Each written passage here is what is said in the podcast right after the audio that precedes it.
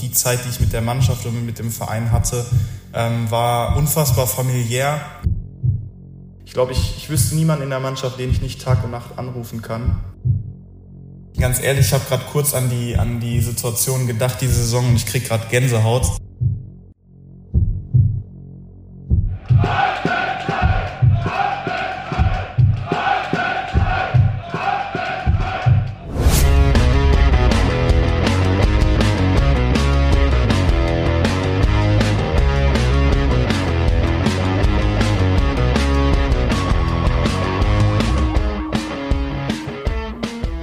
Herzlich anders. Der 09 Podcast, der euch heute von unserem Trikotsponsor der Triple S Manufaktur präsentiert wird. Heute wieder mit einer Folge aus der Rubrik In der Kabine. Mein heutiger Gast hat diese Saison bereits fünf Tore in acht Spielen geschossen, ist einem Millionenpublikum bekannt und wollte beim ersten Shooting unbedingt in den Block der aktiven Fans, um das Spielfeld mal aus deren Sicht zu sehen. Herzlich willkommen, Felix Casalino. Danke dir, Björn. Hi, was geht? Ja, ähm, legen wir mal direkt los. Wir haben nämlich Gutes zu verkünden. Ähm, da machen wir das gleich mal ganz am Anfang und ohne Umschweife. Der wichtigste Punkt. Was kannst du den Fans denn heute mitteilen? Ich kann euch, liebe 09-Fans, mitteilen, dass ich auch in der nächsten Saison das schwarz-weiße Trikot tragen werde und äh, meinen Vertrag um ein Jahr verlängert habe. Ja, mega. Und ähm, fühlst du dich wohl? Kommen wir ja, gleich voll. noch zu, aber ich frage schon mal. Ja, voll. Also ich, ich bin immer vorsichtig bei diesem Jahr, weil es ein Corona-Jahr ist. Ähm, und ich, ich bedauere das so ein bisschen, also ich bedauere das zutiefst, dass es so ist, aber ich hätte so gerne diese Saison einfach äh, so zu Ende gespielt und noch viel mehr irgendwie in die, wäre noch viel mehr in die Mannschaft eingetaucht und mit der Mannschaft gearbeitet. Und deswegen ist es ähm, sehr schade, dass es so verlaufen ist, aber die Zeit, die ich mit der Mannschaft und mit dem Verein hatte, ähm, war unfassbar familiär. Und dafür, dass ich wirklich erst äh, ja jetzt ungefähr ein Jahr da bin, ähm, fühlt man sich schon so zu Hause und äh, was auch ein, ein, ganz großer Grund für mich war, äh, auf jeden Fall noch ein Jahr zu bleiben. Ja, schön. Da freuen wir uns natürlich. Ähm, tolle Sache und schön, dass du weiter am Start bist. Ähm, ich habe natürlich noch viele Fragen an dich, aber ich würde sagen, wir fangen dann direkt mal mit äh, unseren Fans an. Die hatten nämlich auch Fragen an dich. Und da beginnen wir mal mit dem Dennis. Hallo Felix, ähm, wie kam es dazu, dass du in einer so brisanten Situation nach Wattenscheid gewechselt bist und was sind deine weiteren Ziele mit 09? Ähm, also mit brisanter Situation ist wahrscheinlich das die Situation jetzt vor einem Jahr ge gemeint, ne, wo quasi äh, der Insol die Insolvenz noch nicht abgeschlossen war und ich mich für die 09 entschieden habe. Ähm, das hat ganz viel mit dem Trainer zu tun, ähm, weil ich viele Gespräche mit Christian geführt habe und ähm, Christian, wie gesagt, auch noch nicht äh, auch nicht da erst kennengelernt habe, sondern auch schon äh, vorher kannte und ähm, schätzen gelernt habe. Und ja, ich habe, wie, wie, gesagt, ihm voll vertraut und ähm, dann auch Christian Poso, als ich ihn kennengelernt habe. Ähm, habe ich einfach schnell Vertrauen aufgebaut und ähm, das ja hat auch alles einfach gepasst, was sie erzählt haben und ähm, man muss dann so ein bisschen ausblenden, aus, äh, was man von außen hört, ähm, weil von außen wirkt es halt einfach immer unsicher mit Insolvenz und wenig Geld und was in der Vergangenheit war und ähm, deswegen muss man das ausblenden und sich darauf konzentrieren, was der Verein einem ähm, verspricht und sagt und ich habe dem Vertrauen, das, dem Verein das Vertrauen geschenkt und habe es voll zurückbekommen. Und äh, ja, deswegen habe ich mich damals dafür entschieden. Und äh, Frage auch noch, was ich äh, vorhabe. Ähm, ja, erstmal ein Corona-freies Jahr zu spielen und ähm, eine Corona-freie Saison. Aber ich glaube, dass mit dem Verein und mit der Mannschaft ganz, ganz viel möglich ist. Ähm, ich habe selten ähm, in einer Verein und äh, in, in einer Mannschaft und auch ähm, in der Arbeit so viel Struktur gesehen, ähm, wie wir es haben, wo wirklich ein roter Faden herrscht und existiert, ähm, an dem man irgendwie Woche für Woche weiterarbeitet. Und ja, super schade, dass die Saison so verlaufen ist. Und ähm, deswegen freue ich mich so sehr, nächstes Jahr an diesem roten Faden irgendwie weiterzuarbeiten. Ja, da, da hoffen wir doch einfach mal, dass wir dann auch mehr Spiele sehen. Ähm, kommen wir mal zum nächsten Fan. Lustigerweise wieder ein Dennis. Anscheinend haben wir nur Leute, die Dennis heißen, als Fans. Hm. Ähm, Ja, ich äh, spiele sie dir mal einfach vor. Moin Felix. Du hast ja zuletzt bei einem Verein gespielt, wo es keine aktive Fanszene gab, keinen Blog, der supportet hat. Ich wollte von dir wissen, was ist das für ein Gefühl, von einem singenden Fanblock zu spielen und wie fühlt sich das an, Tor zu schießen und auf diesen zuzulaufen? Ja, eine Frage, wo ich ganz ehrlich, ich habe gerade kurz an die an die Situation gedacht diese Saison und ich krieg gerade Gänsehaut, äh, weil das für mich gerade als Stürmer natürlich auch nochmal was Besonderes ist, ähm, nach dem Tor auf so, so eine Fankulisse zuzulaufen. Ähm, ich bin ein sehr junger Spieler und habe in meinen Oberligasaisons schon viele Erfahrungen gemacht ähm, und ich bin sehr froh, zu Wattenscheid gewechselt zu sein, um allein diese Erfahrung gemacht zu haben, weil ich wusste nicht dass so etwas in der Oberliga existiert und finde sowas ganz besonders. Und ähm, ich habe das auch schon in meinem Vorstellungsvideo damals äh, gesagt, als ich als 09 mich vorgestellt hat, dass ich mich mega auf die Fans freue und super gespannt bin, was hinter der Fanszene in Wattenscheid steckt. Und ähm, ich weiß nicht, wie oft wir es in der Mannschaft schon gesagt haben, wie unfassbar das ist, was, wie viele Leute hinter uns stehen und uns ähm, supporten bei den Spielen. Und äh, wenn du dann drei Punkte holst oder ein Tor schießt und vor äh, so einer tobenden Masse stehst, das, äh, glaube ich, haben nicht viele äh, Spieler und auch nicht viele Vereine in der Oberliga, die das behaupten können. Also ganz, was ganz Besonderes. Mhm. Ja, tut sich da irgendein Spiel äh, besonders hervor oder hast du ähm, besonderes Erlebnis da aus der, ja, ich sag mal, sehr kurzen Hinrunde? Also, was ein Spiel, was ich gerne in Erinnerung behalte, ist das gegen Herne, ähm, weil es einfach vorm Spiel äh, schon ja, ein gewisser Druck da war. Man wusste, dass mit Herne irgendwie eine unangenehme Mannschaft ähm, in die Lorheide kommt und ähm, dann zu wissen, die Bude ist ausverkauft oder zumindest Corona-mäßig ausverkauft, dass die Karten, die verkauft werden durften, auch verkauft wurden. Ähm, und ach, ich weiß gar nicht mehr, 600, 700 Fans irgendwie, vor denen wir dann da gespielt haben. Ähm, und du wusstest, eins kann schon mal nicht schief gehen und das ist die Stimmung. Und das äh, war dann halt auch geil, weil wir ein gutes Spiel ähm, abgeliefert haben. 4-1 haben wir, glaube ich, gewonnen. Und ähm, nach dem Spiel dann äh, erstmal die Erleichterung zu spüren, dass man die drei Punkte geholt hat plus ähm, sich bei den Fans bedanken zu können, mit den Fans zu feiern. Äh, das war so ein Spiel, wo ich gemerkt habe, wow, das ist, da ist einfach viel, viel rund gelaufen an dem Abend und das dann mit den Fans abzuschließen, war einfach geil. Ich konnte es leider nur aus der Ferne beobachten, weil ich tatsächlich genau in dieser Woche Urlaub hatte. Ah ja, ja, wie kannst du nur, Björn? Das war echt schlimm. Aber ich habe es tatsächlich äh, in unserem Livestream verfolgt. Ah, okay. Und äh, tüchtig mitgejubelt, auf jeden Fall. Ja, ja. Ähm, ja, zu den beiden, also die habe ich nicht zufällig ausgewählt. Die haben nämlich einen Fan-Podcast, der heißt Schwarz und Weiß, das sind die Farben. Ähm, auf der Plattform Football is my first love, den ich hier auch gerne mal herzlich empfehlen möchte. Ähm, da geht es äh, meist über eine Stunde immer über die Fans von 09, beziehungsweise über die organisierte Fanszene. Auch in der Vergangenheit, da werden Anekdoten erzählt und so ja, insofern gerne mal reinhören. Sehr cool. Auf jeden Fall. Ja, kommen wir mal zur laufenden Saison und fangen ganz vorne an, nämlich beim Trainingslager. Da habe ich jetzt direkt mal eine Frage von einem Bekannten aus der Mannschaft, nämlich Marvin Schurich. Ja, Casalino, ich grüße dich. Hier ist natürlich der Schuh. Ähm, in erster Linie freue ich mich natürlich sehr, dass du den Vertrag bei unserer SGW 09 verlängert hast. Ich denke, das ist ein tolles Signal Richtung Verantwortlichen, gegenüber unseren Fans, aber natürlich auch gegenüber deinen Mitspielern. Ja, ich möchte jetzt natürlich nicht so überrascht tun, weil ich wusste auch schon einige Wochen vorher Bescheid. Ähm, wir hatten dazu uns persönlich mal ausgetauscht, beziehungsweise auch miteinander das eine oder andere Mal telefoniert.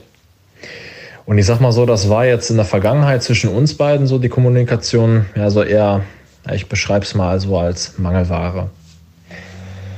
Ähm, das hat sich eigentlich so, seitdem wir im Trainingslager waren, hat sich das so ein bisschen gelegt. Und da komme ich auch schon mal direkt zu meiner Frage. Der eine oder andere Mitspieler kam auf mich zu und meinte, ja, der Casalino, der hatte ein echt mulmiges Gefühl, als er gelesen hat, dass äh, er mit dir auf ein Zimmer musste. Jetzt ist natürlich die Frage, was dachtest du, als der Trainer die Zimmereinteilung in die Gruppe gestellt habe. Was war wirklich dein allererster Gedanke? Da darfst du natürlich sehr ehrlich sein, ähm, würde ich dich natürlich darum bitten.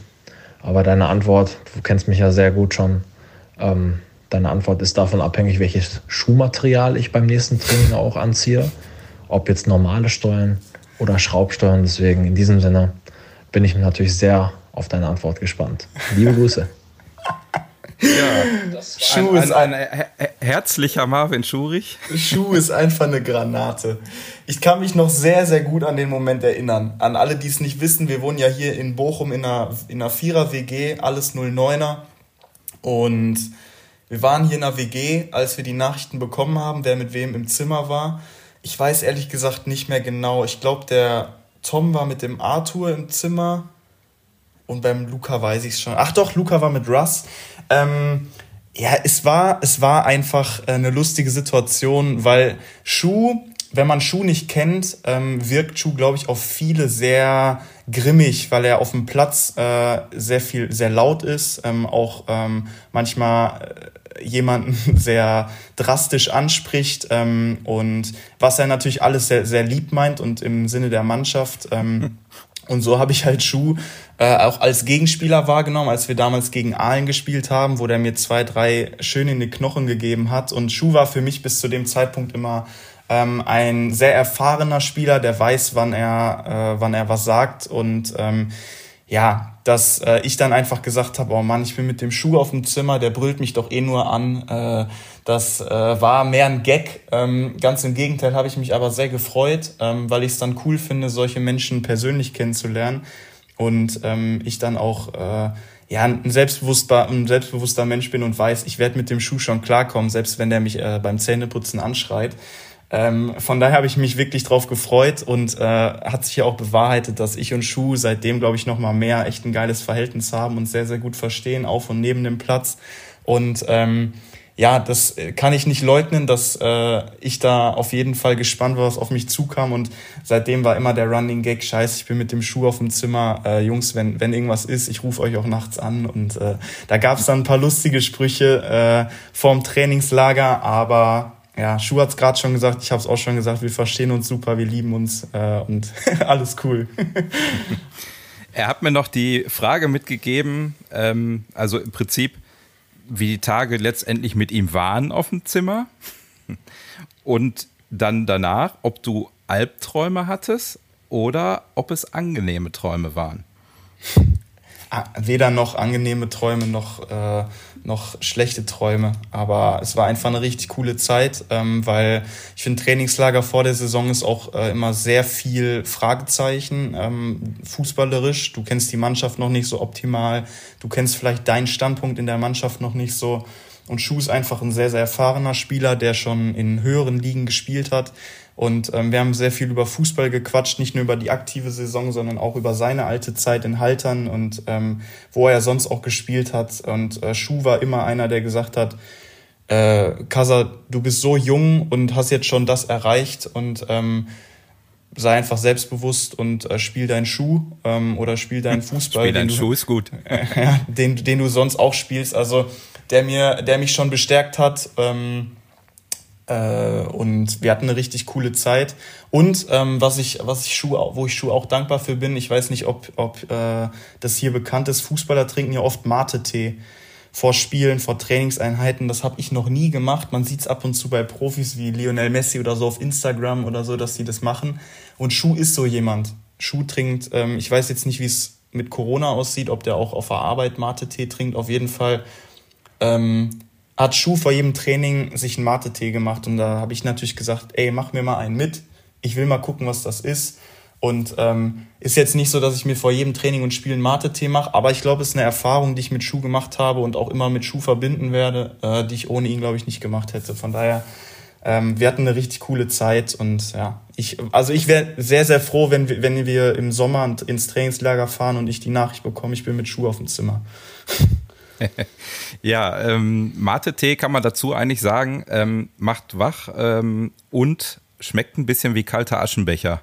Ja, genau. Es ist echt nicht unfassbar lecker, aber äh, der Schuh hat sich das immer verdünnt und mit Limette und so getrunken. Also der war ein Vollprofi in der Hinsicht. Hm. Natürlich auch in, in jeglicher Hinsicht ist der Schuh ein Vollprofi, aber Mate-Tee auf jeden Fall.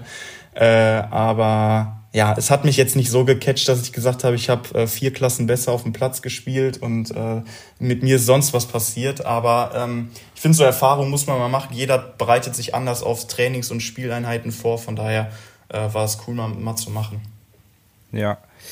Ja, klingt sehr nach einer Zeremonie. Ähm, kommen wir nochmal zum Trainingslager. Ähm, dass es ein schönes Erlebnis war, haben mir viele erzählt. Ich habe euch ja auch ein bisschen begleitet in der Zeit da mit dem Robert zusammen. Ähm, und ich fand auch die Stimmung da sensationell. Also, äh, das muss ich schon sagen. Ich war, war jetzt auch, also in Wattenscheid ist man jetzt nicht ständig jedes Jahr auf dem Trainingslager, das muss man auch dazu sagen, aber ähm, ja, das war schon irgendwie cool da. Ähm, hast du da irgendwie Lieblingsanekdoten? Ähm, boah, Lieblingsanekdoten. Ich äh, muss sagen, das Fußball-Tennis-Turnier, was wir einmal gespielt haben, ist mir im Kopf geblieben. Ähm, was ist mir noch im Kopf geblieben? Generell so das auf dem Flur und in den Zimmern, äh, das ganze to das ganze Chaos, was da immer los war. Jedes Zimmer hat so seinen, seinen eigenen Flair. Du kommst in ein Zimmer und das explodiert fast, wenn du bei Roman Zengin reingehst. Und dann gibt's aber auch Zimmer, äh, da sieht's gerade aus, als würden die gerade äh, die Betten abziehen und wieder das Zimmer verlassen. Bei Tom zum Beispiel, wenn es dann ordentlicher wird. Aber ähm, das ist schon cool, wenn man so zwischen den Trainingseinheiten auf den Zimmern ist. Äh, aber generell war das einfach eine Zeit, wo wir uns alle sehr gut kennengelernt haben, natürlich auch durch Nadine und Sluddy, äh, die uns da begleitet haben und coole Einheiten mit uns gemacht haben. Und ähm, ja, schon da hat sich irgendwie abgezeichnet, dass äh, wir eine echte Familie werden können und ähm, das, das ist schon cool. Ähm, ich habe noch nie so richtig die, das eine Erfahrung in der entgegengesetzten Richtung gemacht, dass man so im Trainingslager merkt, oh, das wird gar nichts. Aber ich kann mir schon vorstellen, dass, ähm, dass es auch Charaktere gibt in Mannschaften, wo man sagt, boah, jetzt so nach dem Trainingslager merke ich das, da brauche ich jetzt nicht so den Kontakt vertiefen. Und das hatte ich äh, bei uns damals gar nicht. Das war schon cool. Mhm. Äh, Stichwort Nadine und Sluddy. Ähm, die beiden als ähm, ja, Coachin und als Mentaltrainer.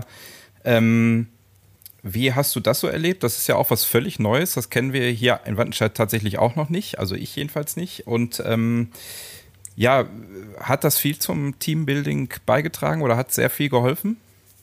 Ja, also ich finde allein zum Teambuilding solche sind solche Partnerübungen super, wo man einfach sich einen Partner sucht und mal zur Seite geht und fünf Minuten spricht. Und das kann über Gott und die Welt sein, aber man ähm, ist irgendwie im, im Austausch, im Vier-Augen-Kontakt und ähm, es ist, äh, da hatten, haben wir halt viele Übungen gemacht und auch Gruppenübungen und ähm, sowas ist sehr, sehr hilfreich. Und immer wenn es mit Fußball auf Fußball bezogen ist, finde ich, sind wir schon immer so, sind unsere Persönlichkeiten klar, weil jeder auf dem Platz so, äh, ja, man irgendwie selbst ist. Und wenn man dann irgendwie so kommunikativ wird in so Übungen, dann finde ich, kommt noch mehr die Persönlichkeit zum Teil raus. Und ähm, das haben Nadine und Sladi echt gut hinbekommen.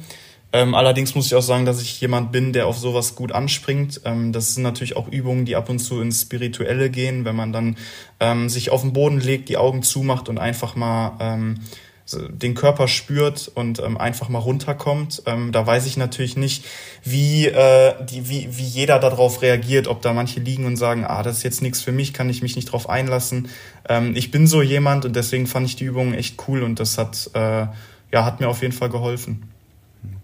Ich hatte so ein bisschen den Eindruck, weil äh, viele dort so bei diesen Sachen auch über ihren Schatten springen mussten, dass das so ein bisschen die, ja, so, so, so Hemmschwellen abgebaut hat. Ähm, und direkt aufgefallen ist mir bei dem Testspiel bei den Kickers Emden. Da ist einem Spieler ein Fehler passiert hinten. Und der mhm. führte dann auch zu einem Tor. Und da waren sofort alle da und haben den aufgebaut und es war also ganz, ähm, ganz viel Teamgeist da schon da, obwohl, wir, obwohl ihr euch gerade erst kennengelernt habt. Das fand ich schon ein bisschen beeindruckend so. Ja, voll, auf jeden Fall. Wie ich gerade schon gesagt habe, fürs Teambuilding war das so unfassbar wichtig und ähm, wir sind alle verbissen, wir sind alle Vollblut-Fußballer und wollen immer gewinnen, aber jedem war irgendwie klar, so ein Spiel oder so ein Fehler darf jetzt in so einem Testspiel nicht ausschlaggebend sein und äh, darf äh, niemanden hier runterziehen. Und ähm, egal, ob wir durch den Fehler das Spiel verlieren oder nicht. Ähm, und dieser Gedanke, dass der so schnell bei jedem da war, das ist echt ein cooles Zeichen. Und das hat sich auch jetzt durch die komplette Saison durchgezogen, egal ob Corona oder nicht. Man hat ja immer Kontakt zu mehreren Spielern in der Mannschaft und ähm, ich glaube, ich, ich wüsste niemanden in der Mannschaft, den ich nicht Tag und Nacht anrufen kann. Ähm, äh, für einen Gefallen oder um eine Frage oder um äh, irgendwelche Gedanken loszuwerden. Und ähm, wie du schon sagst, in so einem Spiel gegen Menden hat man das auf jeden Fall schon gemerkt. Ja. Gut, springen wir mal in die Saison. Äh, in der Anmoderation habe ich ja schon erwähnt, du hast fünf Tore in acht Spielen geschossen. Acht deshalb, äh, das ist für die Statistiker vielleicht eher, weil du gegen den ASC Dortmund leider nicht spielen konntest. Da warst du verletzt, krank. Was war da? Ja, ich hatte Ober Oberschenkelprobleme im Muskel und äh, weiß ich noch ziemlich genau, war ich, äh, boah, ich glaube Donnerstag oder Freitag war ich beim Arzt und ähm, der sagte mir, wenn du es gut tapes, wenn du es gut behandelst, kannst du Sonntag spielen. Er weiß halt nur nicht, wie es dann in den nächsten Wochen aussieht. Und da habe ich mit dem Coach telefoniert und dann war eigentlich relativ schnell klar, ähm, dass er mich nicht nur gegen ASC haben will, sondern auch in, im, Rest der, in der, im Rest der Saison. Und äh, dann war halt klar, dass ich für ein Spiel geschont werde und um danach wieder voll fit zu sein, das ist natürlich auch aufgegangen, aber äh, jedes Spiel, wo ich irgendwie auf der Tribüne sitze, blutet mir irgendwo das Herz. Und ähm, ja, das war natürlich ärgerlich, aber im Nachhinein haben wir, glaube ich, äh, eine richtige Entscheidung getroffen. Ja. Ähm, jetzt ist es ja so, äh, ist ja eigentlich eine total gute Quote. Fünf äh, Tore in acht Spielen. Bist du jetzt eher so jemand, der dann sagt, jo, das ist schon ganz gut gewesen? Oder bist du jemand, der sagt, boah, nee, da habe ich noch viele liegen lassen? Ich habe auf jeden Fall viele liegen lassen. Also, wenn man sich die Spiele im Einzelnen anguckt, äh, sind da noch mehr Tore drin. Ähm, aber ich, also jetzt über acht Spiele zu urteilen, finde ich super schwierig. Das ist keine schlechte Quote.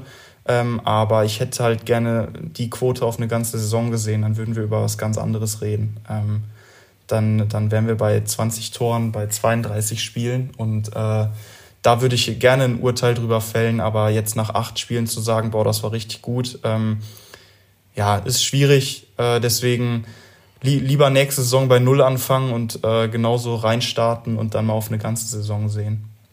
Ist ja vielleicht auch ein bisschen so, dass sich äh, Mannschaften im Laufe einer Saison auch ein bisschen auf einen einstellen, ne? Weil sie ja, dann halt beobachten klar, auf jeden, so.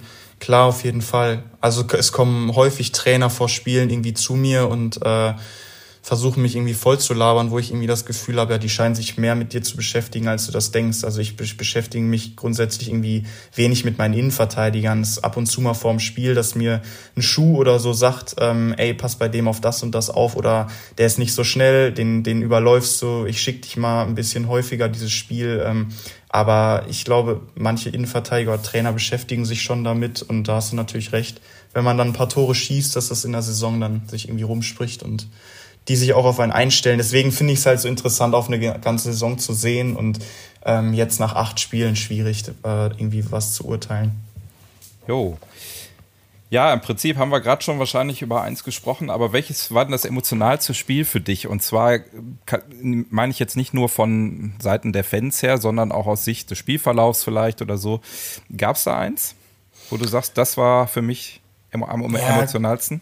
Münster war natürlich super emotional, ne? wo wir, ähm, glaube ich, taktisch ein, ein bärenstarkes Spiel gemacht haben, äh, wo wir, wo, glaube ich, boah, ich weiß nicht mehr wie viele, es waren auf jeden Fall ein paar aus der, aus der Profimannschaft von äh, Preußen waren runtergekommen und wir haben gegen ein echt starkes Münster gespielt und äh, lange die Null gehalten.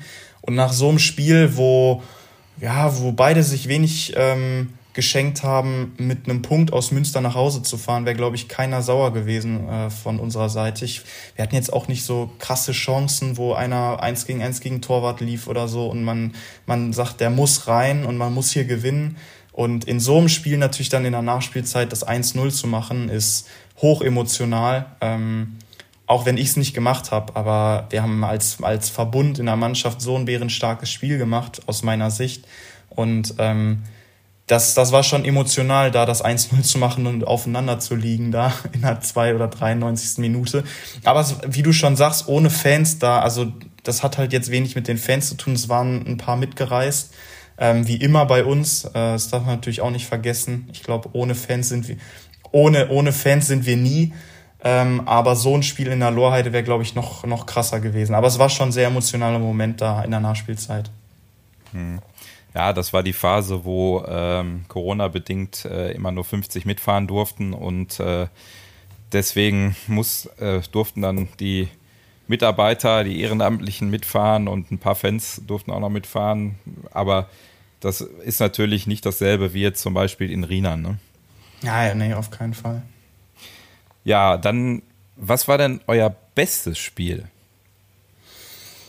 Boah, schwierig schwierig. Ich muss sagen, ich bin kein großer Taktiker. Also auf meine Position gesehen, ja, du kannst mich nach dem Spiel fragen, wie war das heute taktisch von dir? Kann ich dir beantworten. Ich kann dir aber nicht sagen, wie hat der Schuh das heute gemacht. Also da muss ich sagen, ist Tom echt ähm, grandios. Der Tom kann super viele Positionen sehr gut einschätzen. Ähm, ich, ich also ich kann dir nicht sagen, was ein Rechtsverteidiger zu tun und zu lassen hat und ob der das nachher gut gemacht hat oder nicht. Wenn der viele Zweikämpfe gewinnt, fällt mir das natürlich auf. Wenn er viel fürs Spiel tut, äh, sich offensiv einschaltet, sage ich, das macht er richtig gut. Aber wenn da ein Gegentor fällt, zu sagen, das ist sein Fehler und das hat er falsch gemacht, boah, da äh, ziehe ich mich immer gerne raus. Von daher finde ich es schwierig jetzt zu sagen, was haben, wo ist unser bestes Spiel gewesen. Ich glaube, wir haben schon viele gute Spiele gemacht. Ähm, aber rein fußballerisch und taktisch das zu bewerten, da äh, sehe ich mich nicht in der Lage zu. Okay, sollte es irgendwann mal wieder losgehen, nach den Spielen Tom Sinnermann fragen. Ja, absolut, echt, ja, wirklich. ja, gut zu wissen. Ähm, vor welchem Spiel hattest du am meisten Lampenfieber? Boah, Lampenfieber. Ich muss die Spiele mal durchgehen. Das ist ja jetzt schon eine Weile her. Ähm, ja, Herne war schon war schon eine angespannte Stimmung. Auch ein Flutlichtspiel abends. Vielleicht, ist deswegen, vielleicht habe ich das auch deswegen als so erfolgreich und emotional in Erinnerung mit den Fans und so, weil wirklich vorher die Anspannung so hoch war.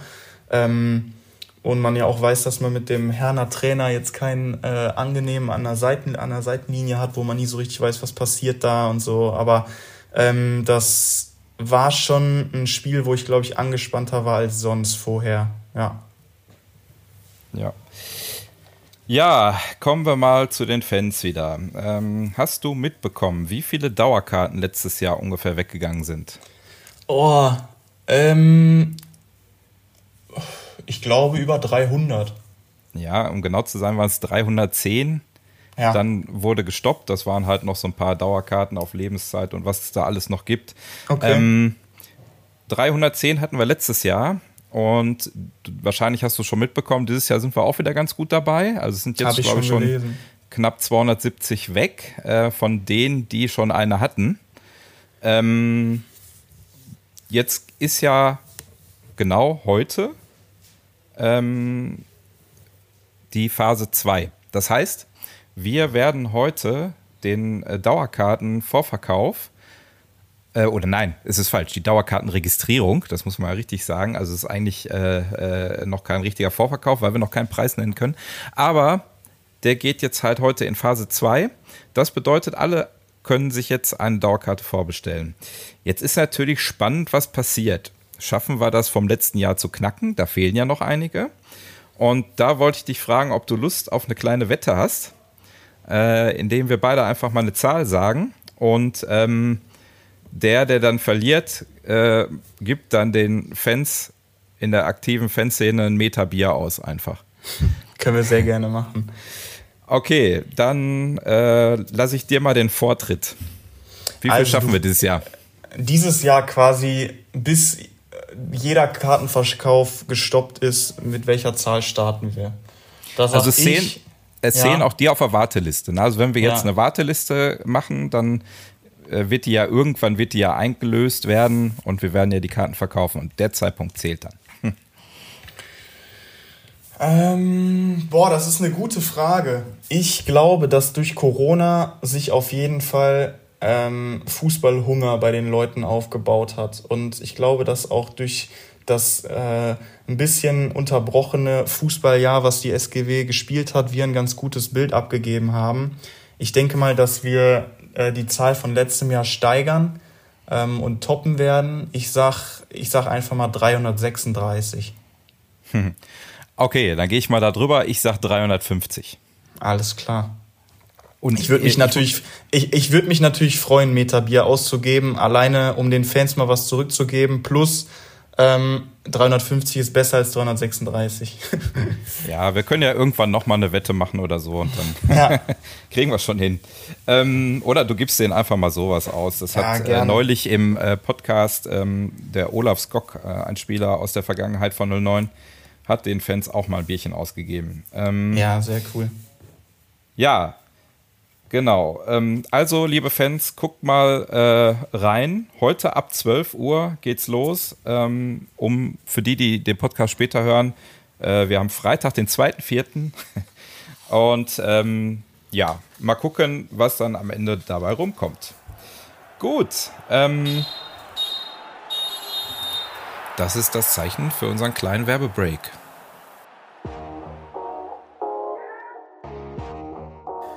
Die Triple S Manufaktur ist die führende Sales- und Serviceagentur aus dem Herzen des Ruhrgebiets. Mit zwei Standorten in Bochum, einem Standort in Witten und ab März auch mit dem Flagship in Wattenscheid. Wir liefern echtes Vertriebshandwerk und intelligente Lösungen. Der Gründer, Alfons Bromkamp, ist seit 35 Jahren in Vertriebsaufgaben aktiv und hat einige Auftraggeber zu Marktführern mitentwickelt. Um dieses Versprechen einzulösen, wirft die Agentur ihren Blick weit über den Tellerrand hinaus und bietet mehr als nur die bloße Abwicklung von Telefonaten. Die Sales-Teams haben langjährige Erfahrung in den Bereichen Marketing und Vertrieb und agieren auf der Basis einer fundierten Strategie. Dabei integriert Triple S Konzepte, Ideen und Strategien der Auftraggeber und kreiert somit den gemeinsamen Erfolg. Übrigens, für den neuen Standort in Wattenscheid sind noch Stellen frei. Dort könnt ihr in einem tollen Ambiente mit Schwimmbad und Fitnessraum mitten im Zentrum der Stadt eine Arbeitsstelle der besonderen Art finden. Ihr findet uns unter www.triplesmanufaktur.de.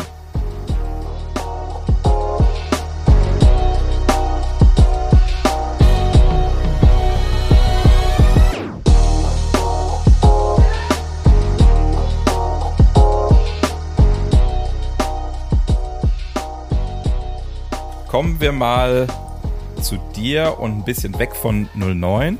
Und zwar zu deiner Tätigkeit in den sozialen Medien, beziehungsweise bei den Freekickers. Ähm, da bist du ja ziemlich erfolgreich, würde ich mal sagen. Ich glaube, der Kanal äh, hat 8,6 Millionen Abonnenten.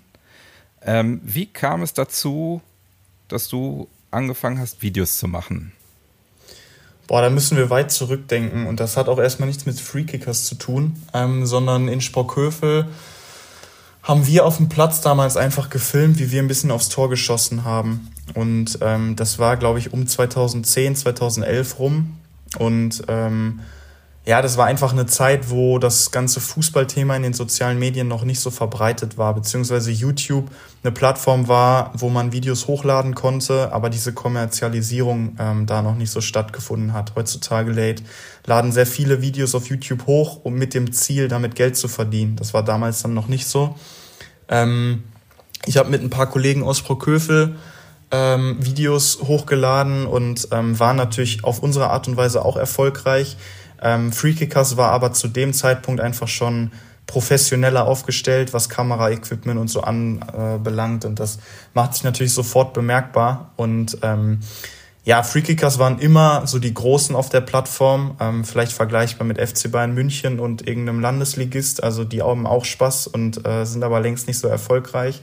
Und ähm, aber wir haben halt irgendwie auf uns aufmerksam gemacht und somit ähm, bin ich dann in den Kontakt getreten mit den Freekickers und äh, genau genommen mit Konzi, mit dem Chef, der gesagt hat, dass ihm das gefällt, was so ähm, fußballerisch und vor der Kamera, äh, wie ich das mache und äh, ja, dass wir mal ein Video zusammendrehen wollen und ähm, zu dem Zeitpunkt äh, war es auch war Bedarf bei Freekickers ähm, und ja, es war, es hat einfach, ich glaube, ich war einfach zum richtigen Zeitpunkt am richtigen Ort, beziehungsweise äh, sind die Freekickers auf mich aufmerksam geworden und dann haben wir Videos gedreht, gemerkt, dass die Chemie irgendwie stimmt, das Ganze passt und so bin ich dann ins Team reingerutscht und bin da jetzt äh, seit puh, knapp drei Jahren ähm, und ja, wie du schon sagst, es läuft und es macht Spaß und äh, für so einen fußballverrückten Kerl wie mich kann es eigentlich nichts Cooleres geben. Ja, ich, das äh, strahlst du auch aus in den Videos. Ähm, kannst du mal das Konzept so grundlegend hinter Freekickers erklären? Also was macht ihr da so?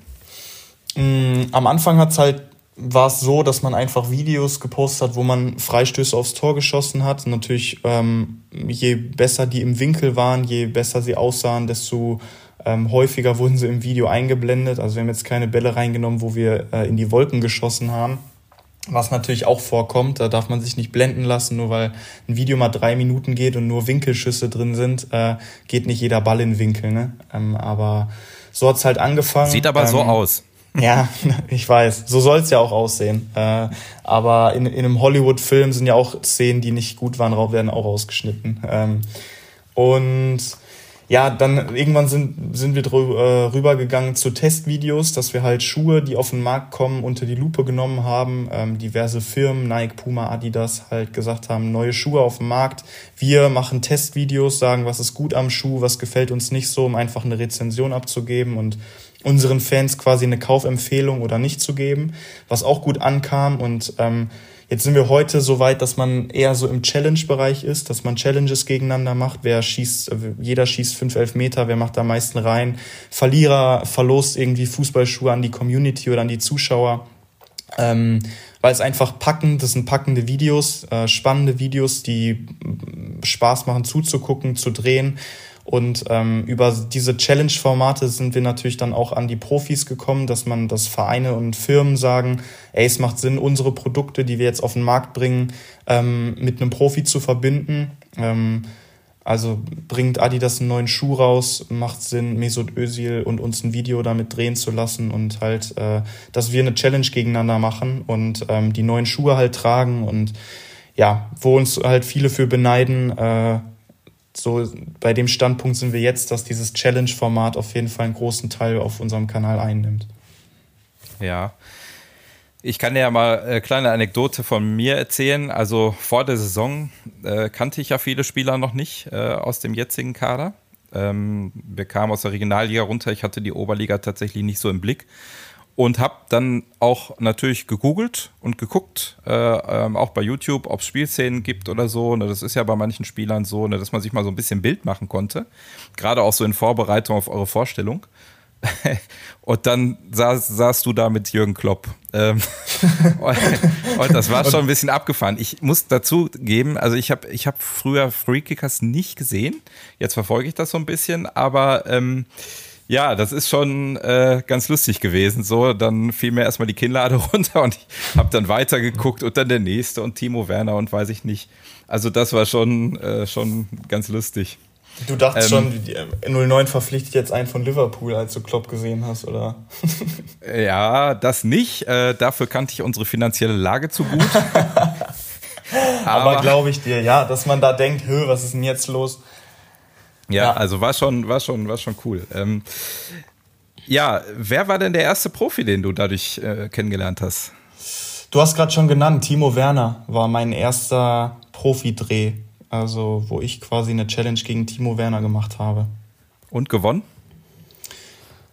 Ich weiß es gar nicht mehr, ehrlich gesagt. Es sind, es, es sind mittlerweile so viele was. Und was ich auch cool finde, was viel mehr hängen bleibt, sind die Erfahrungen mit den Profis als das Sportliche bei so einem Dreh. Weil man muss sich immer vorstellen, ähm, für ein normales YouTube-Video, was wir hochladen, drehen wir ungefähr einen Tag. Also sprich, äh, treffen uns um 10 Uhr und drehen äh, manchmal halt bis die Sonne untergeht, bis die Lichtverhältnisse fürs Drehen nicht mehr optimal sind. Sprich irgendwie sieben Stunden oder so.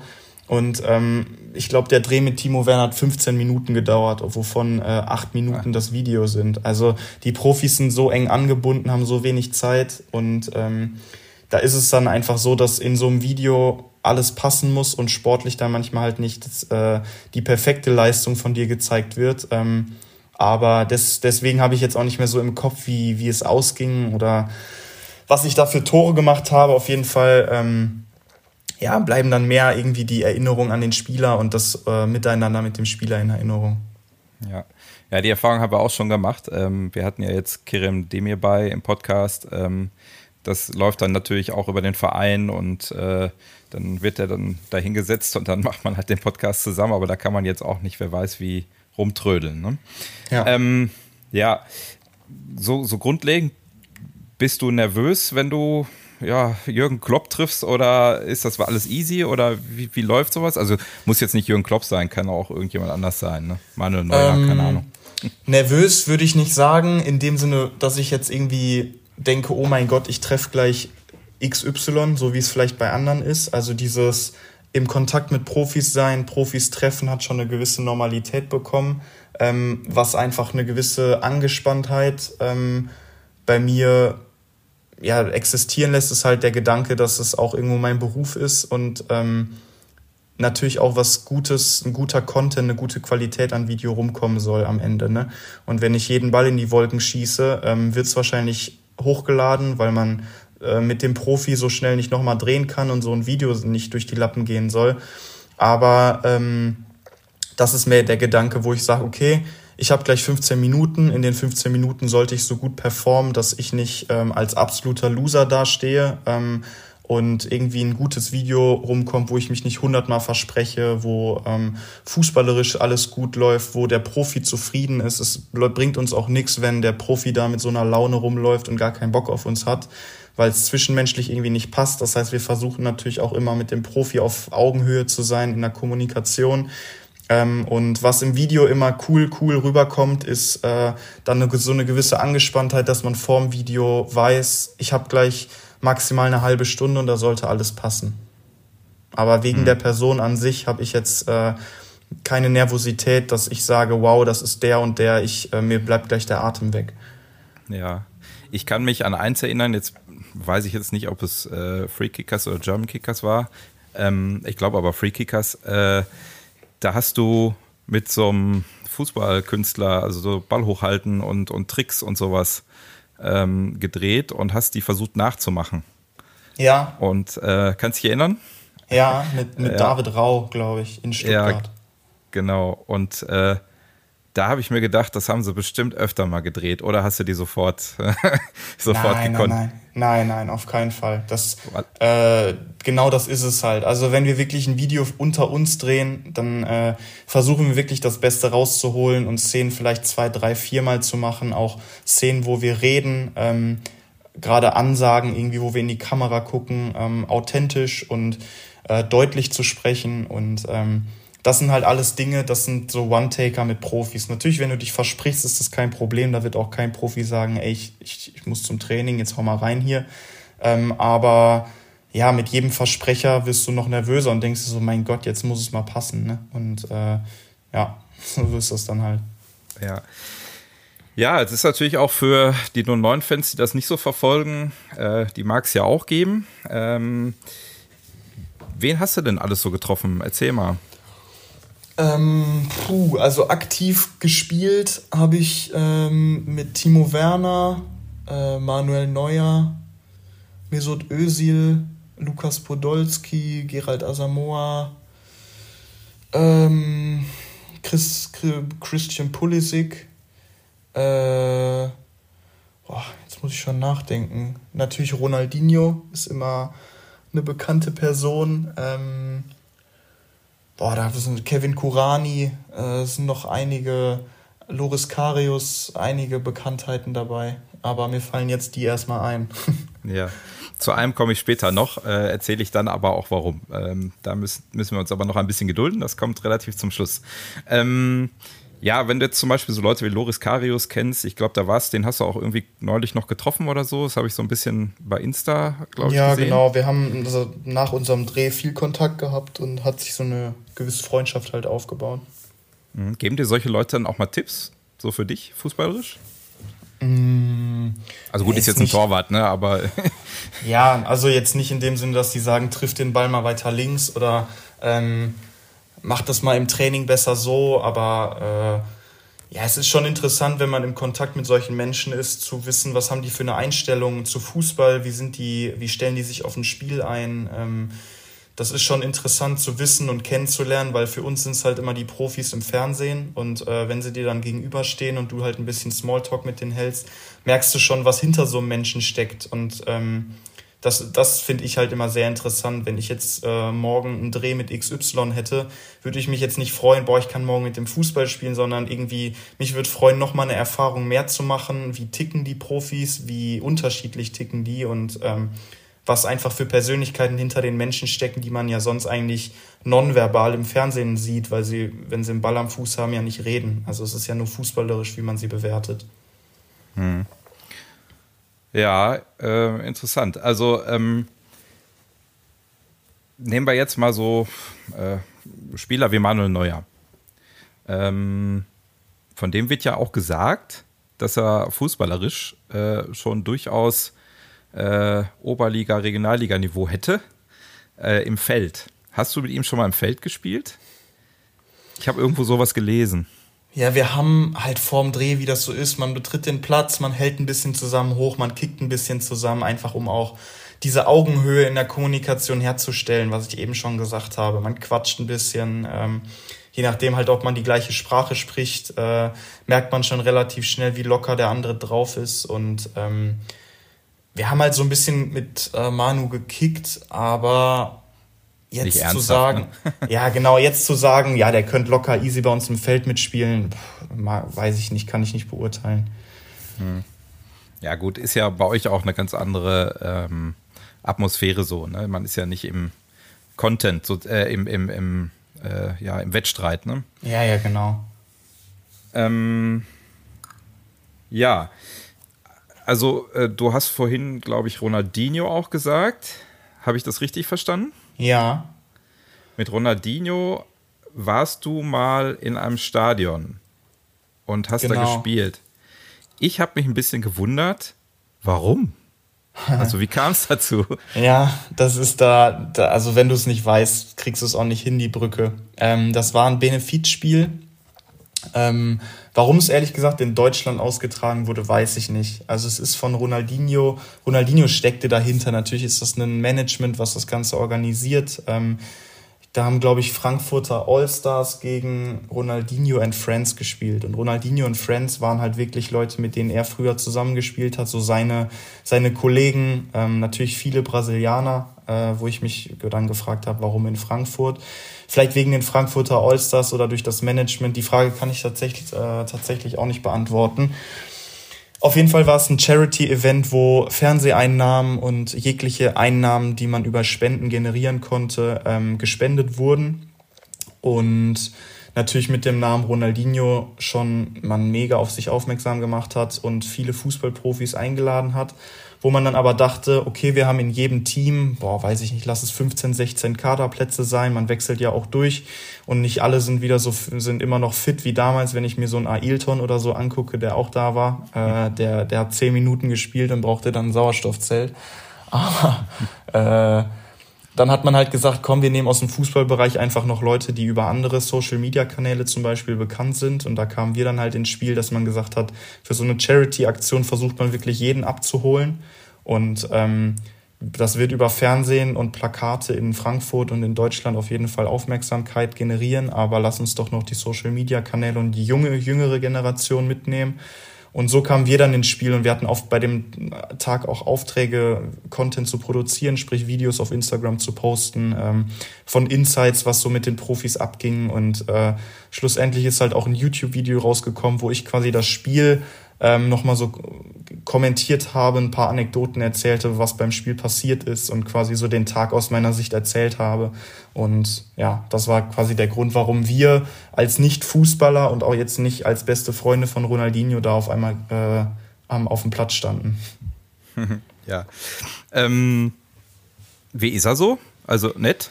Oder ja. Habt ihr, du kannst kein Brasilianisch, ne? Ja. Nee, aber Italienisch. Und er hat ja lange Jahre bei AC, Ach, bei, stimmt, Mailand, stimmt. bei Mailand gespielt. Ähm, doch, wir, haben, wir konnten schon quatschen, aber was mir bei Ronaldinho nochmal bewusst wurde, du musst dir vorstellen, läuft Manuel Neuer durch Frankfurt, will jeder Mensch ein Selfie mit dem. Und mhm. sobald Fußballer in der Kabine sind, sind die ja unter sich. Da sind das äh, Kollegen, Arbeitskollegen, da will man nichts mehr voneinander. Also dann, dann ist man im normalen Kontakt. Da ist dieser Hype um die Persönlichkeit auf einmal weg. Und mhm. das ging bei Ronaldinho nicht weg. Der war auf dem Platz, wo Spieler, wo Fans über die Balustrade geklettert sind und zu ihm gerannt sind, wo Ordner kamen und das heißt, das ganze Stadion war aufgeregt wegen Ronaldinho und dann war Halbzeit oder vorm Spiel, man ist in der Kabine und jeder Mensch, jeder Spieler wollte ein Bild mit Ronaldinho machen. Also der kam aus diesem Hype gar nicht mehr weg, wo ich mir dachte, wow, das ist nochmal noch mal über Fußballprofi quasi. Also jeder Fußballprofi ist irgendwo bekannt und in dieser in diesem Hype, wenn er in der Öffentlichkeit ist. Aber Ronaldinho ist selbst in dieser in diesem in dieser Form, wenn er irgendwie unter Fußballern ist. Und äh, das habe ich noch noch nie so bewusst wahrgenommen. Natürlich gibt's sieht man mal ein Champions League Spiel, wo nach dem Spiel ein Spieler auf Messi zurennt und sagt, ich will unbedingt mit dir das Trikot tauschen, wo man denkt, ja, beides Fußballprofis, aber einer sieht Messi wohl doch nochmal so ein bisschen als Idol oder möchte unbedingt sein Trikot haben. Und das ist mir an dem Tag nochmal bewusst geworden mit Ronaldinho, was aber auch dann in seiner Persönlichkeit man sehr gemerkt hat, dass er sehr zurückgekehrt war und ähm, ja, jetzt äh, in sich gekehrt war und wenig gesagt hat. Also der war wirklich sehr still, ähm, hat ab und zu mit jemandem gesprochen und äh, das hat man schon gemerkt. Der hat dann ja jetzt nicht die Stimmung in der Kabine gemacht, aber völlig verständlich, wenn, wenn jeder was von dir will. Ne? Also war schon, war schon was Besonderes. Ist wahrscheinlich so eine Riege wie Maradona oder ja, genau, Ronaldo. Oder, ja, ja. ja, ja ähm, aber auch mal interessant zu sehen, wie es dann so für so Mega-Superstars ist, ähm, trotzdem will ja irgendwie jeder dahin sowas werden, ne? aber mhm. es ist, glaube ich, auch nicht immer einfach. Ne? Nee, auf keinen Fall. Und Fannähe ist äh, dann auch was anderes wie jetzt bei uns zum Beispiel. Ne? Also mhm. das, das ist dann, wo man sich eigentlich dann auch einfach freut auf die Fans, ist das da wahrscheinlich manchmal schon lästig. Ne?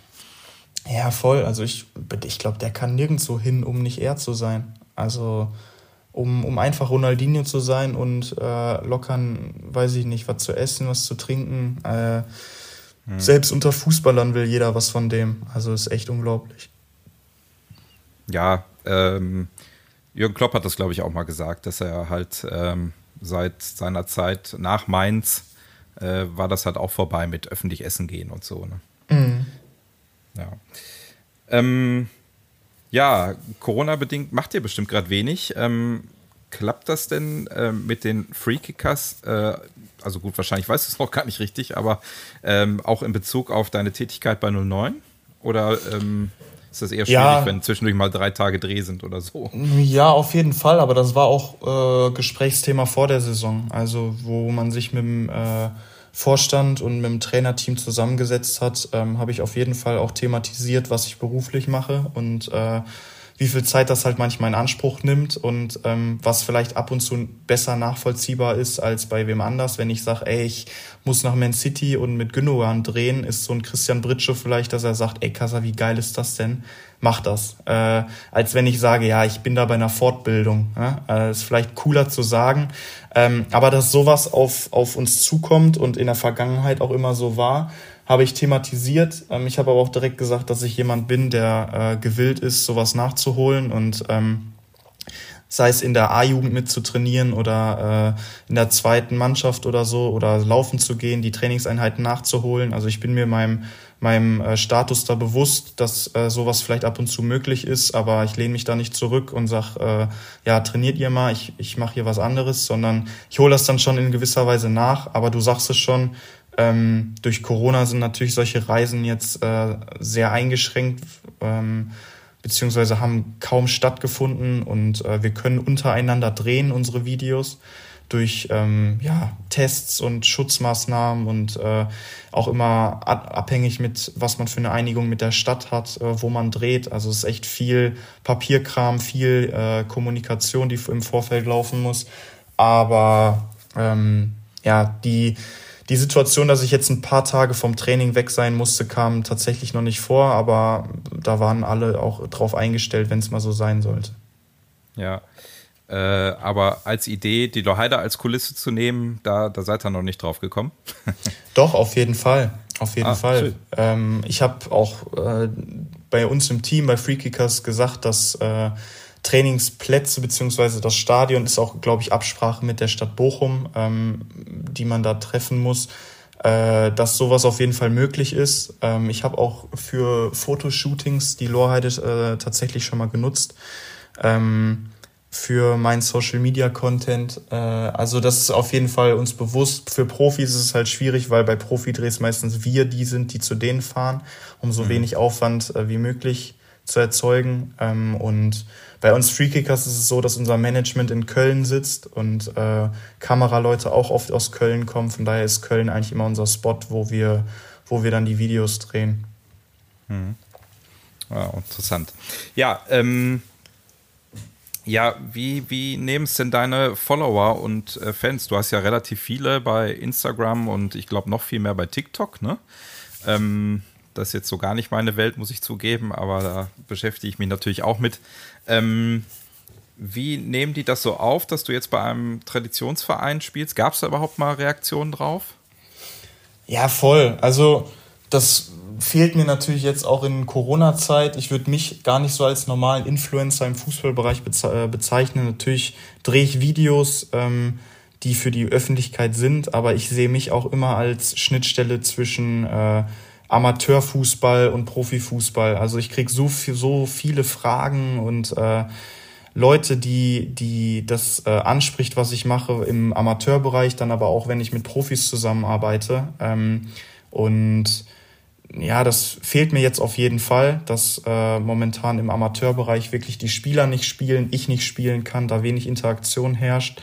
Ähm, und ansonsten feiere ich das einfach, dass, dass ich als 09er wahrgenommen werde. Und das war auch bei der Verkündung so, dass äh, Leute mir bei Instagram geschrieben haben, warum 09, wo ich dann auch mal eine große Fragerunde gemacht habe, wo ich gesagt habe, werdet eure Fragen los. Ich versuche so viele wie möglich zu beantworten und äh, ja, mein Instagram-Account ist fast explodiert. Ich war damals in Kroatien im Urlaub und dachte, ich mache das mal nebenher, aber das hat dann tatsächlich einen Abend in Anspruch genommen. Hm. Und ja, ist schon cool, ähm, auf dem Platz als auch neben dem Platz. Ja, schön. Ähm, kommen wir mal zu dir privat. Ähm, Fußballkarriere, Studium, Social Media. Wo ist die Zukunft von Felix Casalino? Tatsächlich weiß ich das gar nicht so, aber das finde ich auch cool, das nicht so zu wissen. Ähm, ich bin jetzt im sechsten Semester. Wenn alles gut läuft, beende ich dieses Jahr mein Studium im Logistikbereich. Ähm, ich habe durch, durch ja, das Studium jetzt gemerkt, dass Logistik nicht unbedingt der Bereich ist, wo ich hin möchte. Aber allein für die Erkenntnis, finde ich, war das, ist das Studium schon sehr wertvoll und es ist ein Wirtschaftsstudium. Das heißt, ich bin sehr breit aufgestellt mit dem Abschluss. Ähm, also das ist auf jeden Fall cool, so eine Grundlage bildungstechnisch zu haben. Ähm, was ich aber aus der Vergangenheit sagen muss, dass diese Social Media Sachen immer Türen öffnen und da Sachen passieren und du Leute kennenlernst und äh, auf einmal merkst, ey, da könnte doch was gehen und die brauchen das, was du besitzt oder du brauchst was, was die besitzen. Da entstehen so viele Kontakte und ähm, ja, da deswegen bin ich super entspannt zu sagen, ich weiß noch nicht, wo ich mal jobtechnisch lande, ob ich das bis mein Lebensende weiter äh, weitermache, bezweifle ich tatsächlich. Ähm, aber äh, ich, für mich ist alles möglich im Fußball, im Sportbereich und ähm, ich warte einfach, bis eine coole Möglichkeit kommt und bin fest davon überzeugt, dass sie kommt. Ja, lassen wir uns mal überraschen, äh, wo dein Weg noch so hinführt. Ähm, Jetzt seid ihr ja in einer WG. Das ist ja auch irgendwie was Besonderes. Äh, das fand ich schon am Anfang der Saison sehr interessant, äh, dass ihr zu viert einfach schon in Sprockhövel gespielt habt und jetzt halt bei uns. Ähm, wie ist das so, wenn man mit seinen Mitbewohnern im selben Verein spielt und quatscht ihr viel über die Spiele oder versucht ihr das so ein bisschen äh, zu Hause von euch fernzuhalten? Doch, also Fußball ist schon unser Hauptthema. Gerade wenn Corona nicht da ist und der Ball wirklich rollt und äh, wir jeden Tag Training haben und eigentlich nur im Mittelpunkt steht, was machst du vor dem Training, was machen wir nach dem Training ähm, und wie kommen wir zum Training hin, wer fährt, wer verliert, schnick, schnack, schnuck, ist äh, hm. immer das Hauptthema am, am Tag. Ähm, aber auch vor und nach Spielen ähm, sitzen wir oft hier noch auf der Couch und gucken uns die Spiele an und äh, sagen, ey, ich hab, ich bin mir zu 100% sicher, das war kein Abseits oder ich, ähm, ich verstehe nicht, was in der Situation falsch gelaufen ist. Und ich habe es eben schon mal gesagt, Tom ist da taktisch äh, auf jeden Fall ähm, jemand, mit dem, da gut, mit dem man da sehr gut quatschen kann, aber auch Luca und Bruno sind immer coole Gesprächspartner in diesen Dingen und reflektieren die Sachen immer gut. Und da ist es nicht immer, dass man sich nur pusht, sondern man sagt auch, wenn mal was falsch läuft, wenn äh, was man besser machen kann, was gar nicht ging. Ähm, also wir sind da echt in einem richtig coolen Kontakt und äh, ja, äh, läuft. Also ich finde das mega. Mir gefällt das richtig gut. Ja, bist du denn, ähm, sag ich mal, sauer auf dich, wenn es nicht so läuft oder vielleicht auch mal auf die anderen? Also kommt das auch mal vor? Ich glaube, ne, nee. Also jetzt spezifisch auf eine Person, dass ich sage, boah, heute Abend Abendessen mit dem wird ein Krampf. Äh, solange der nicht drei Eigentore schießt, äh, glaube ich, nee. Also ich glaube, in jedem Spiel, da bin ich auch zu selbstkritisch für, würde ich bei keiner Niederlage sagen, dass es liegt an einer Person. Ähm, ich würde mir immer die Gegenfrage stellen, hast du heute jede Chance, die du gemacht hast, die du bekommen hast, hast du daraus ein Tor gemacht? Und sobald da Nein steht, sehe ich mich genauso verantwortlich für Punkte, die wir liegen gelassen haben. Also soll jetzt mhm. nicht professionell oder äh, so, so, so äh, Bilderbuchmäßig klingen, aber ich finde, so muss man einfach als Mannschaftssportler da dran gehen, dass äh, sobald andere Fehler machen, man das äh, und supportet und äh, unter die Arme greift und äh, sich hinterfragt, hast du heute alles richtig gemacht? Und wir sind keine Vollprofis und äh, ich glaube, ich habe kein Spiel diese Saison gemacht, wo ich alles richtig gemacht habe. Von daher ähm, bin ich jetzt nie hier auf je, irgendjemanden so sauer, dass, äh, dass man die, die Stimmung schief hängt. Ich habe natürlich mich gestern mal ein bisschen äh, bei dem Bruno umgehört und okay. äh, habe da jetzt erstmal eine kleine Anekdote von ihm. Ähm, die spiele ich dir jetzt einfach mal vor. Okay. Eine Sache, über die ich äh, ab und zu mal schmunzle, auf jeden Fall, ähm, ist, wir haben ja oft zusammen äh, FIFA gespielt und das äh, sind immer sehr enge Partien auf jeden Fall. Und äh, ja, aber wenn dann mal das Momentum auf meiner Seite lag, äh, du kennst es, du regst dich ja jedes Mal drüber auf bei dem Spiel und dann verlierst, dann äh, regst du dich auf jeden Fall immer sehr, sehr süß auf. ja, das äh, ist äh, schon manchmal sehr witzig. Und äh, was bestimmt auch noch niemand wusste, ist, ähm, ja, dass da der ein oder andere Controller mal geflogen ist, beziehungsweise ein Controller zumindest schon kaputt gegangen ist. Aber du bist ja auch ein Meister der Reparaturkünste und hast es auch wieder hinbekommen. Aber ich glaube, das ist schon eine sehr witzige Story. Ja, der Meister der Reparaturkünste. Ähm, weil so viele Controller mal äh, durch die Gegend fliegen oder wie kommt's? Ach ja, FIFA gegen Bruno ist, äh, ist ein Thema für sich. Wir sind beide leidenschaftliche FIFA-Spieler und ähm, Klar, wenn du zusammen wohnst, ist ein Spiel dauert ungefähr eine Viertelstunde, 20 Minuten. Die findet sich mal schnell am Tag, wo man sagt, ey, sollen wir eben? Und ich glaube, es gab noch nie die Situation, dass einer keine Lust hatte. Und Bruno sagt es schon, manchmal liegt das Momentum auf meiner, manchmal auf seiner Seite. Und äh, gerade bei so Videospielen bin ich äh, immer super, super schnell dabei, mich aufzuregen. Äh, und ja, das ist halt ärgerlich. Ne? Beim Fußball hast du nix. Da bist du als Spieler auf dem Platz, äh, da kannst du höchstens deinem Gegenspieler eine reinhauen und so sehr habe ich mich noch unter Kontrolle. Aber wenn du so ein Control, wenn du gerade richtig wütend bist und so einen Controller in der Hand hast, da ähm, musst du dich schon sehr unter Kontrolle haben, nichts mit diesem Controller zu machen. Und ähm, ich habe jetzt noch nie bewusst einen Controller gegen die Wand geschmissen. Was aber schon passiert ist, dass ich ihn auf meine Bettdecke werfen wollte und nicht getroffen habe und äh, dann er halt zerscheppert ist und äh, den Controller habe ich, Bruno hat zwar ähm, schön versucht auszudrücken, aber ich habe ihn nicht äh, repariert bekommen. Ich muss tatsächlich einen neuen kaufen. Ja, stimmt es eigentlich? Bruno hat auch mal mitgemacht, ne? Bei, äh, war das Free Kickers gegen Manuel Neuer? Genau, ja. Ja, also, und hat gegen Manuel Neuer gewonnen, ne?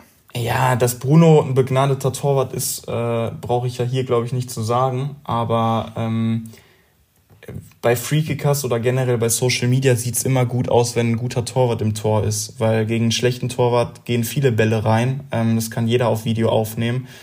Und ähm, ja, ich kenne niemanden, der die Bälle so aus dem Winkel kratzt wie Bruno. Das ist echt unglaublich. Und so kam es halt auch dazu, dass ich erstmal mit ihm Videos aufgenommen habe und ähm, dann halt von, von Freekickers welche kamen sagen, ey, was, was mit dem? Ich sage, ja, das ist unser Torwart von Wattenscheid. Und äh, die sagen, ja, klasse, bring mal mit. Und so ist halt der Kontakt entstanden. Bruno hat auch schon in äh, Freekickers Videos sonst mitgedreht. Also Manuel Neuer war nicht das Einzige.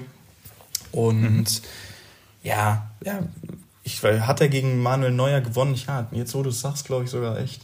Also, ja, ich weiß aber auch nicht mehr, Bruno, was es war. Es kann ja, sein, dass Bruno es eine Abwurf-Challenge ja, Bruno eignet genau. sich einfach super für, für Social Media, weil er es einfach super ästhetisch aussieht, wenn er im Tor steht und fliegt. okay. Ähm, ja, das, das, haben wir noch gar nicht gesehen. Ne? Also das, äh, ich habe Bruno, glaube ich, noch nie live spielen sehen. Jetzt müsst ihr mal überlegen. Äh, nee, der hat gar kein Spiel gemacht, ne? Ja, echt eine Sache, die sehr, sehr traurig ist und äh, wo wir auch als Mannschaft, glaube ich, noch äh, prof von profitiert haben. Also unsere Teute haben einen super Job gemacht. Horny und Tolu haben, ähm, sind super Keeper, ähm, aber ich kenne auch meinen Bruno, ne? der ist auch eine Maschine. Und äh, Tolu war ja auch verletzt. Ähm, ja, Bruno hätte, glaube ich, dem Kader auf jeden Fall gut getan diese Saison. Ähm, aber naja, die ja, Gesundheit schauen wir mal, was noch halt passiert. Ne? Genau. Ja. Ähm, ja, von Bruno habe ich auch noch tatsächlich eine zweite Frage oder vielmehr die erste Frage. Das andere war ja eine kleine Anekdote. Ähm, ja. Die spiele ich dir dann jetzt mal vor. Jo. Über Casa, äh, eine weit unentdeckte Qualität ist äh, die Musik. Ich wollte einfach mal fragen, wie viele Instrumente kannst du spielen? Und hast du schon mal selber Lieder geschrieben? Und äh, ja, welchen Bezug hast du so zur Musik? Also ja, brauchst du das auch als Ausgleich von stressigen Tagen oder sonst was? Lass es mich gerne wissen. Ja, geil, dass die Frage von Bruno kommt. Bruno ist ja ein begnadeter Sänger und Gitarrenspieler. Aha.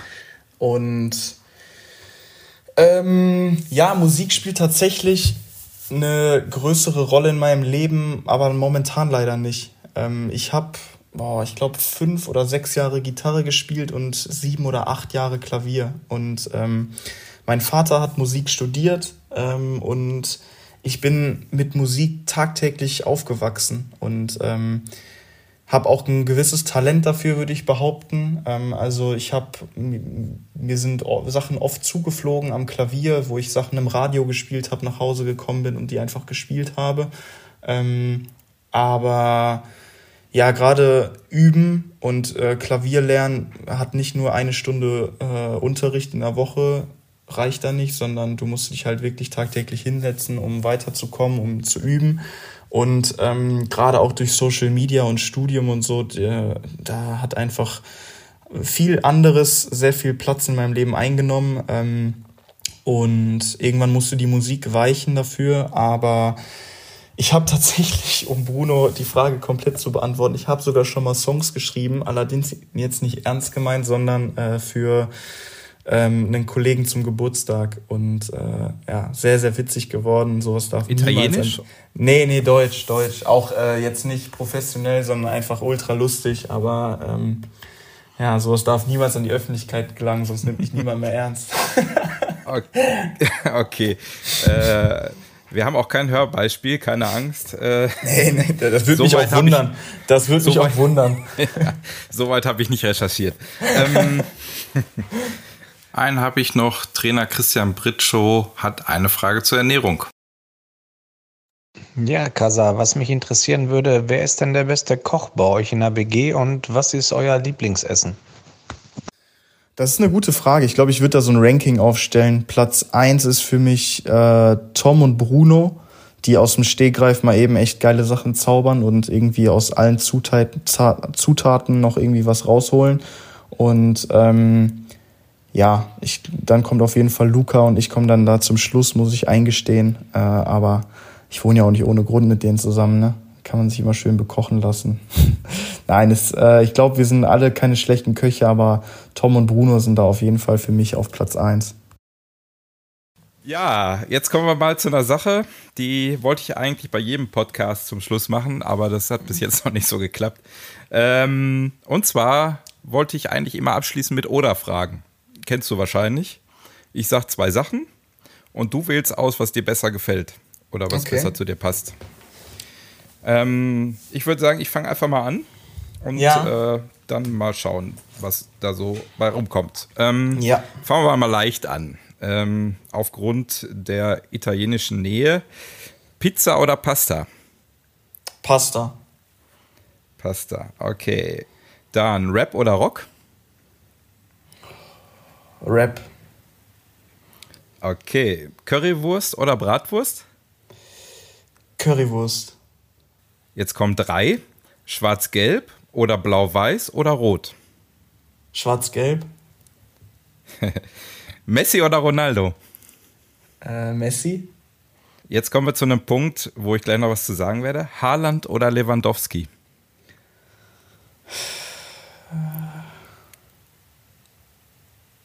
Ja, Lewandowski. Okay. Das Lustige war nämlich, ich habe ähm, mir gedacht, guckst du doch mal nach, ob der schon mal mit irgendeinem von denen gedreht hat.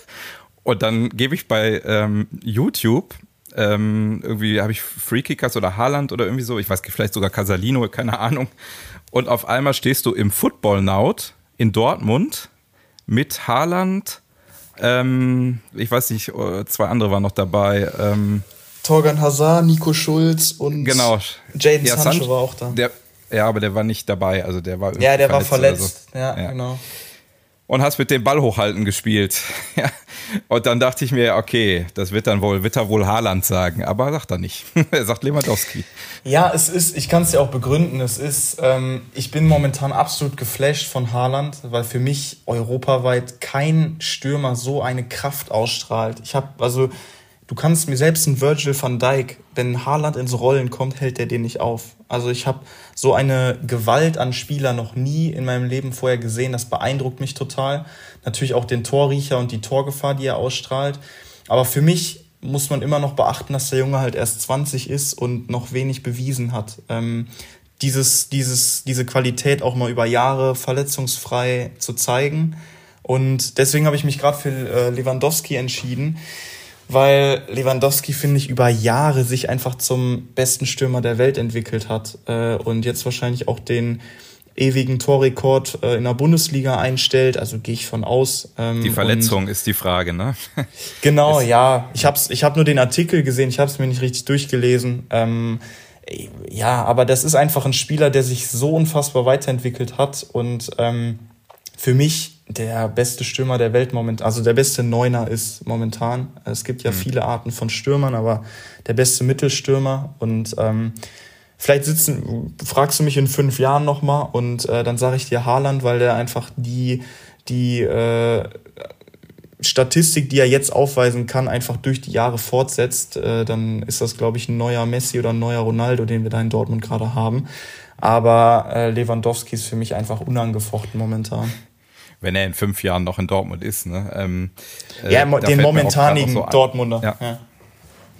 ja genau. Ähm, Haaland wird ja im Moment auch in Norwegen so ein bisschen kritisiert, ne, weil das halt in der Nationalmannschaft noch nicht so zeigen kann. Ne? Hängt hm. wahrscheinlich auch wie jeder Stürmer immer ein bisschen von seinen Zuspielern ab, aber ist ja, das halt. Ne? Voll, ne? voll. Und der ist 20 Jahre und hat gerade, glaube ich, den Hype seines Lebens. Äh, ich, also das musst du auch erstmal aushalten und äh, man darf Fußballer nie so als Maschinen abstempeln, die sonntags mit Anpfiff loslaufen und mit Abpfiff äh, irgendwo in die Reparaturanlage gehen, sondern die haben auch Emotionen und ähm, ich will nicht wissen, was das mental mit einem Haaland gerade macht, ob den das bestärkt, ob den das in irgendeiner Weise auch einschüchtert und der sagt, äh, was ist gerade los mit mir? Das ist äh, in manchen Bereichen gar nicht das Leben, was ich mir so vorgestellt habe. Keine Ahnung, du, du steckst ja nie in den Spielern drin. Ja, falls ihr nochmal dieses Spiel macht, für alle, die es sich noch bei YouTube angucken wollen, äh, um es zu gewinnen, einfach jemanden scheiße anspielen und schnell eins rufen. Ja, genau. genau. Ja, ja. Brauch, braucht man nicht mehr zu sagen. ja. Ähm, ja, machen wir mal weiter. Ähm, Klopp oder Pep? Klopp. Okay. Manuel Neuer oder Bruno Staud? Bruno Staud. Na klar. Ähm, Lupfer oder Seitfallzieher? Lupfer. Lupfer hattest du diese Saison schon, ne? Ja, hatte ich, ich glaube, in jeder Saison mindestens ein. Okay. Ist irgendwie mein Ding, weiß ich auch nicht warum. Ja. Äh, ich weiß jetzt allerdings gerade nicht mehr aus dem Kopf, welches Spiel es war. Weißt du es noch? Ja, gegen Fortuna Düsseldorf das 2-2. Ah, okay. Hm. Ja, Doppelspitze oder Stoßstürmer? Boah, hängt sehr von meinem Mitspieler ab. Ich äh, bin eigentlich ein Fan von einer Doppelspitze. Aber es muss funktionieren. Ja. Flutlicht oder Sonntagnachmittag? Flutlicht. 10.000 Zuschauer oder lupenreiner Hattrick? Lupenreiner Hattrick. Okay, das war's. Letzte Frage schwierig. Letzte Frage Ja? ist schwierig. Also Ich 10.000 in der Lorheide wäre natürlich Sensation, ne? Aber wenn ich mir überlege, se- 10.000 im Signal Iduna Park, dann nehme ich lieber den Hattrick, ne? Ja. Wir hatten vor nicht allzu langer Zeit, äh, hatten wir das Spiel gegen Schalke 04, da waren, ja, ich würde mal sagen, 9000 oder 8000 irgendwas Zahlende da, aber auch Ja. sehr viele Kinder, die umsonst rein konnten. Also da könnten es fast schon 10.000 gewesen sein. Ja, ähm, ja. Ist sehr cool, muss man sagen, aber die waren alle blau-weiß. Also viele waren blau-weiß, nicht alle, aber das äh, war etwas verstörend. Ja. Ähm, ja, also damit sind wir jetzt schon boah, über eine Stunde. Ähm, Komme ich mal so zum Ende. Was wünschst du dir für diese und für kommende Saison? Äh, für diese Saison, dass wir alle gesund bleiben, ähm, dass Corona jetzt auch abseits vom Fußball ähm, ja bei niemandem irgendwie ähm, gesundheitsgefährdend wird, beziehungsweise auch existenzbedrohend wird und jeder gut durch diese Zeit kommt. Da drücke ich jedem auf jeden Fall die Daumen.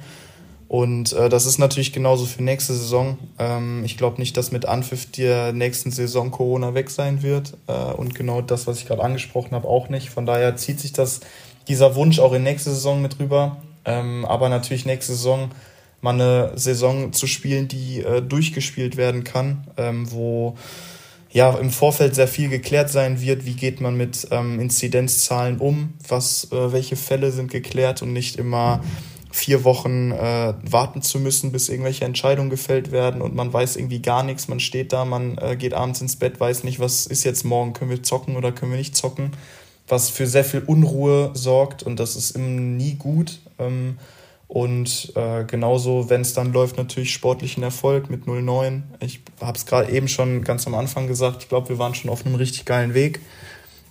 Und äh, auch Grund für meine Vertragsverlängerung, äh, dass ich habe Bock, einfach diesen Weg äh, weiterzugehen und erfolgreich zu sein. Und äh, wenn gesundheitlich und Corona-technisch alles glatt läuft, glaube ich, äh, steht sportlichem Erfolg nicht mehr so viel im Weg. Ja. Ähm, was möchtest du den Fans noch so mit auf den Weg geben? ähm, dass es mir auch für die total leid tut, oder für euch, ich rede ja jetzt quasi zu euch persönlich, dass es mir für euch total leid tut, dass die Saison so einen Verlauf genommen hat ähm, und euch einfach nur sagen kann, dass das absolut geil war, was ihr abgezogen habt in den Spielen, die wir bisher hatten. Und ähm, für jemanden, der keinen äh, Wattenscheider Background hat, äh, wie mir, auf jeden Fall gezeigt hat, was eine Fankultur in einem Verein bedeutet und ähm, auch Interaktion zwischen Fans und Spielern, äh, was ganz Besonderes sein kann. Und ähm, auch das ein Grund war für meine Vertragsverlängerung. Also äh, könnt ihr euch auf jeden Fall auf die Schulter klopfen. Äh, das, was ihr in der Lorheide, egal ob mit 50, 70, 100 oder sogar noch mehr abreißt, äh, jeden Sonntag ist echt geil. Und ich freue mich auf nächste Saison. Bleibt so, wie ihr seid, bleibt gesund und ja, ich freue mich auf euch. Ja, das ist ein gutes Schlusswort. Ähm, bleibt mir noch, noch einmal am Ende auf die Dauerkarten Phase 2 hinzuweisen, die um 12 Uhr startet. Jeder kann sich jetzt auf die Warteliste setzen und äh, natürlich helft ihr auch natürlich dem Verein einfach auch dabei. Ähm, denn Planungssicherheit. Stichwort Planungssicherheit. Äh, das war letzte Saison schon so. Die Dauerkarten haben natürlich in dieser schwierigen Phase enorm geholfen und äh, tun es wahrscheinlich auch wieder. Äh, nichtsdestotrotz hoffen wir natürlich, dass wir spätestens nächste Saison auch mit einem normalen Spielbetrieb auch wieder loslegen können. Ähm, wenn das Impftempo dann noch ein bisschen steigt. Das hoffen wir mal alle. Ähm, ja, insofern vielen Dank dir, lieber Felix. Ich sehe dich kaum noch. Äh, es ist nämlich gerade ja, dunkel ist, geworden. Es ist ein bisschen dunkel geworden. ja. Ähm, auf jeden Fall sehr interessantes und schönes Gespräch mit dir. Und äh, ja, ich kann es kaum erwarten, euch wieder auf dem Platz zu sehen. Das äh, geht sicherlich vielen nur Neunern so. Und insofern sage ich mal, bis dann. Macht's gut, danke dir.